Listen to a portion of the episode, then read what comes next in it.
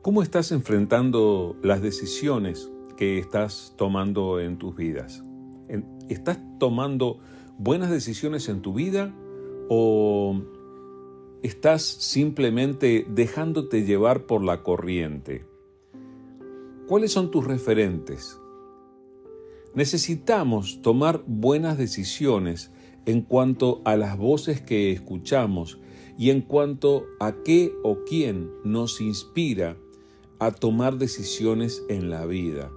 Y en este sentido es que los que nos acercamos a Dios, los que hemos creído en Jesús, tenemos acceso a algo tremendamente rico e importante. En nuestra relación con Dios tenemos acceso a su corazón, tenemos acceso a su sabiduría, y nosotros podemos llegar a tomar de las mejores decisiones, especialmente cuando nos disponemos a obedecerle, cuando nos disponemos a confiar en lo que Él nos está enseñando. Y por eso necesitamos simplemente aprender a escuchar lo que Dios nos enseña y a ponerlo en práctica para dar fruto para Él. Estas palabras que te voy a compartir están escritas en el libro de Deuteronomio, capítulo 4 del versículo 5 en adelante, y son palabras que Moisés le dijo al pueblo poco antes de que el pueblo entrara en la tierra prometida. Dijo de esta manera, Deuteronomio 4 del 5 en adelante. Nuestro Dios me ha ordenado enseñarles todos sus mandamientos para que ustedes los obedezcan en el territorio que van a ocupar.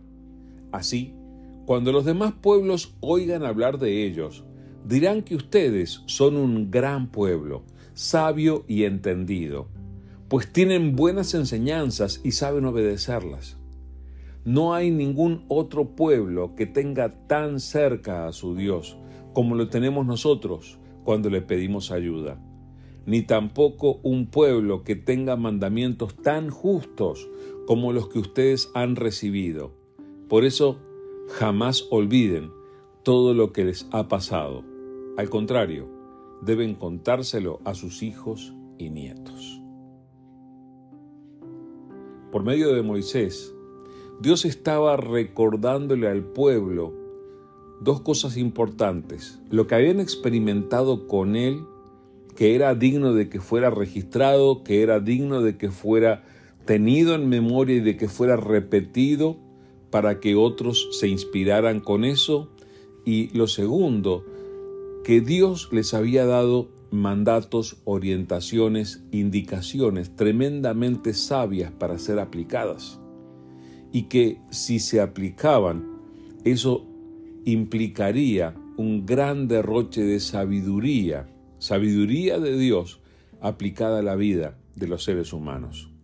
Nosotros, los que en este tiempo hemos creído en Jesús y caminamos con Él, tenemos acceso a la propia y a la misma sabiduría de Dios.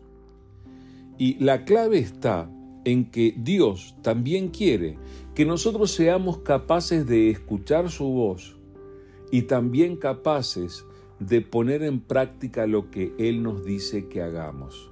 Simplemente sigue las instrucciones de Dios, busca a Dios en su palabra y deja que Él te instruya conforme a su sabiduría.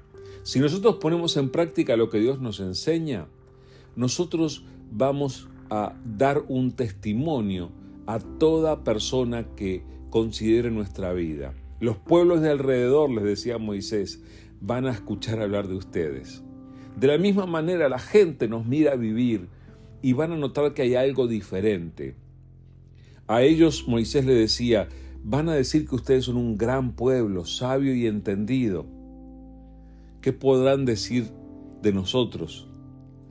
Tenemos que ser cuidadosos no solamente para andar diciéndole a otros, esta es la palabra de Dios, o no solamente para compartir lo que dice la palabra del Señor, sino para aplicarlo en nuestras vidas, porque lo que haya como resultado de nuestra obediencia va a ser un testimonio para todo el que nos vea.